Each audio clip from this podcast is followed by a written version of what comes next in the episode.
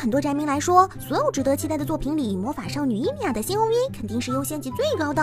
按他们的说法，就没有比伊利亚更令人心动的魔法少女了。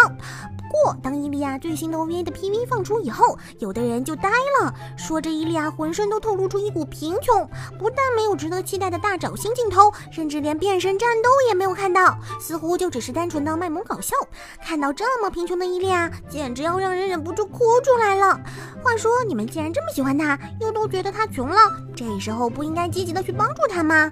给钱也好，买周边也好，送零食也好，用行动去表达自己对他的喜爱，才是一个真正喜欢他的。男人该做的事情啊，不是吗？嗯，你们说什么？风太大，我听不见。不知道大家是否还记得，五年前呢，有一部轻改作品叫《精灵使的剑舞》被动画化了。当年七月开始放了一波，应该说也是不温不火。对于资深的二次元来说，还是经典的无视对象，因为这种作品实在是太多了，也没什么特色，一抓一把，甚至可以说是烂俗到泛滥。不过这部没有什么特色的作品，最近又在一些群里被人捞了出来，还为了大家一嘴柠檬。没想到这个男主角竟然一改普通后宫做的暧昧做法，真的开了后宫。成了继灰色系列、龙帝等少数男主后又一个真开后宫的，让很多人酸到不行。嗯，果然日本轻小说和动漫起点化进程看来又加速啦，以后会不会真后宫反而成为常态呢？不久前，因为日本著名艺人田村淳发表推文说自己在看了《Clan》后被感动哭了，又再次让这部经典动画的话题上了热搜，作为一点中无数人泪点的热门入宅作之一，田村在发推的时候还顺带说了下为什么自己现在才看，大概意思是原先因为接受不了画风的关系一直没看，现在看了才知道是多好看的作品。本来嘛，这句话好像也没啥问题，可是在日本啊，田村可不是普通网友，影响力可能比普通市民刘先生在国内都高，所以。这句话也被原画师通上志看到了，于是通上过去回复表示抱歉，因为自己画风的关系，让他差点与作品失之交臂。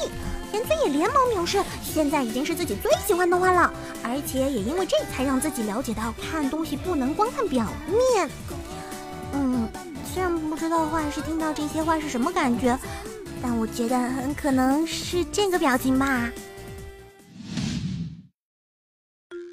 只要是看过《刃牙》的小伙伴都会承认，虽然这部番人设很猎奇，虽然这部番表现很夸张，虽然这部番燃等搞笑，虽然这部番黑的很彻底，但其实只要接受了以上设定，看起来还是非常带感的。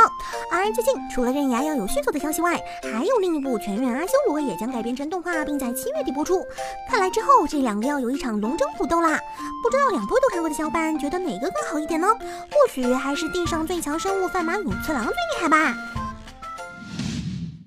不知不觉中，《网球王子》已经连载了二十年。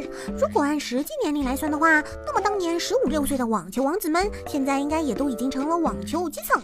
不过二次元的世界嘛，当然不能这么算了。柯南一年都处理几百个案子了，网球王子一年打几百场比赛，当然也正常。